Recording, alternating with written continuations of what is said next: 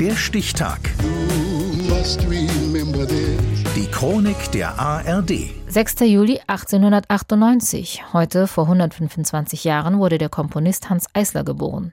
Axel Rowold. Es führt kein Weg daran vorbei. Jetzt erklingt hier Folgendes. Aber bitte bleiben Sie sitzen.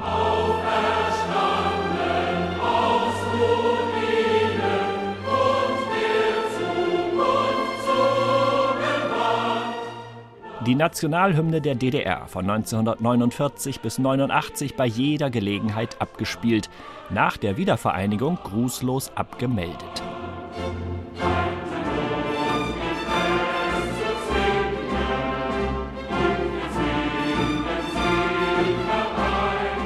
Sozialistische Funktionsmusik von Hans Eisler, der dafür als erster überhaupt den Nationalpreis erster Klasse der DDR bekommt und dem das gar nicht unangenehm ist. Eisler ist Marxist. Seit meiner Jugend quält mich das Abseitsstehen, das Weghören der Musik vor unseren eigentlichen gesellschaftlichen Zuständen. Eisler hört hin und eckt an.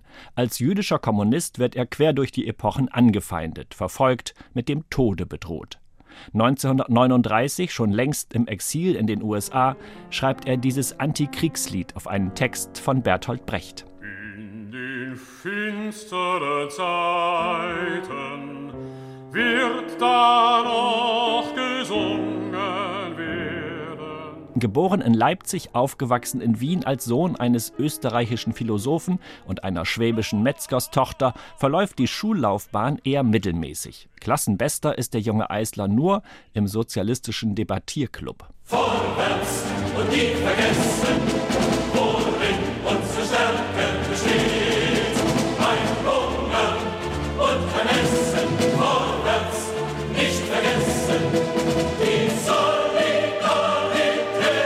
versuche mit den Mitteln der Musik etwas politische Intelligenz in den Menschen hineinzubringen. Eisler nimmt den strapazierten Begriff ernste Musik wirklich ernst. Alles Süßliche, Romantische, Pompöse ist ihm zuwider.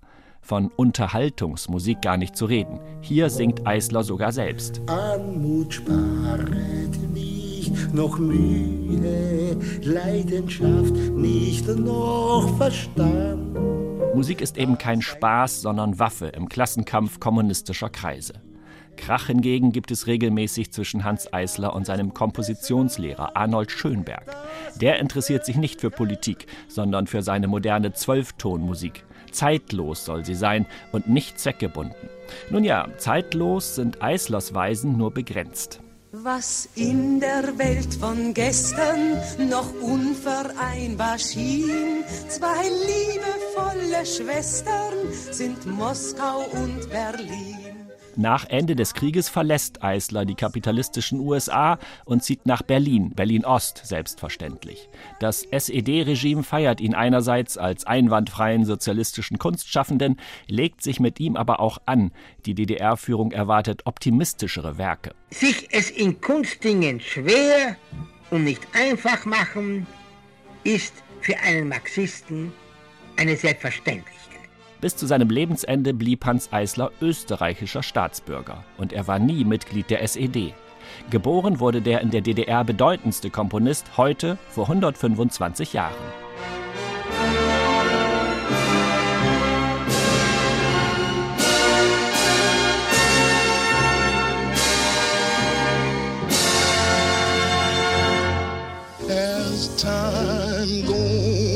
Der Stichtag. Die Chronik von ARD und Deutschlandfunk Kultur. Produziert von Radio Bremen.